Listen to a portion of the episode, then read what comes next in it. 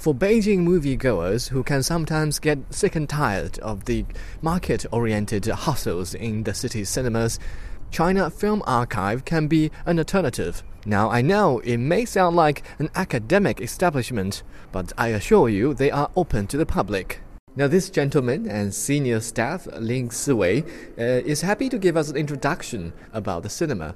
我们每年会从各国采购一些 呃，就是收集一些这样的影片，就是经典的一些影片。然后这些影片呢，主要的作用就是还是我们给国内的这些电影爱好者，还有一些我们的专业院校做研究、保存，还有一些利用的这些这些工作。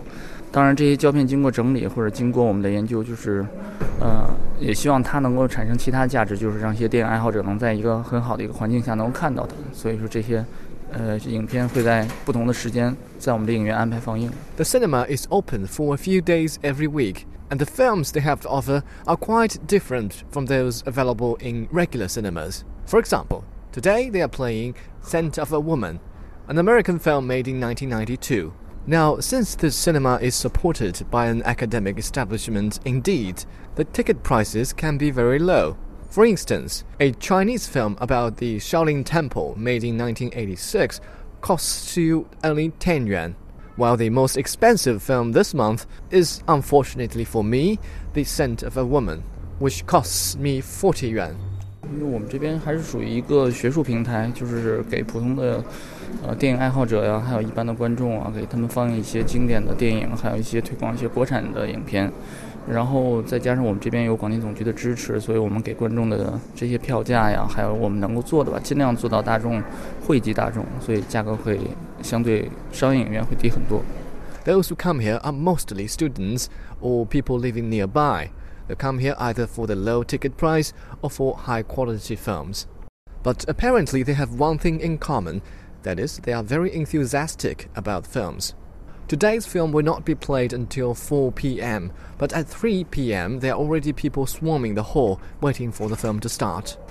同学介绍的，豆瓣啊，我同学很早以前就知道，就知道这个电影资料馆嘛，然后就知道这儿有一个艺术影院。Wow, it is an incredibly big room, one that could possibly hold 600 people. And man, that screen is big, almost as big as an IMAX screen. But uh, no, I looked it up before I came here. It is China's biggest non IMAX screen.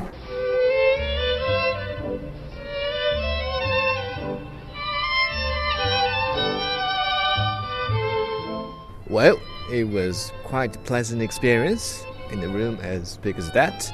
The sound effect is remarkable. Let's see uh, what other moviegoers think about it.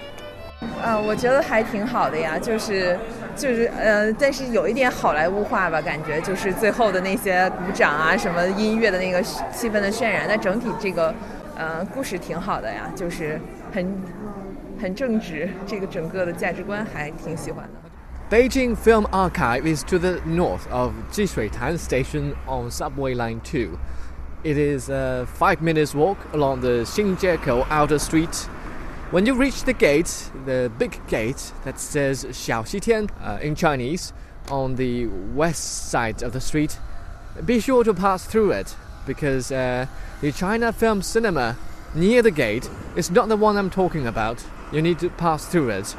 And unless you fancy some roasted dumplings, you should come here with a full belly because uh, good food is hard to come by near here.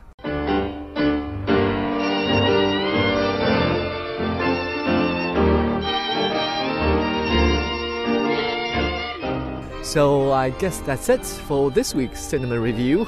If you like to watch a high quality RC film with low price, of course, uh, you may come here to the China Film Archive.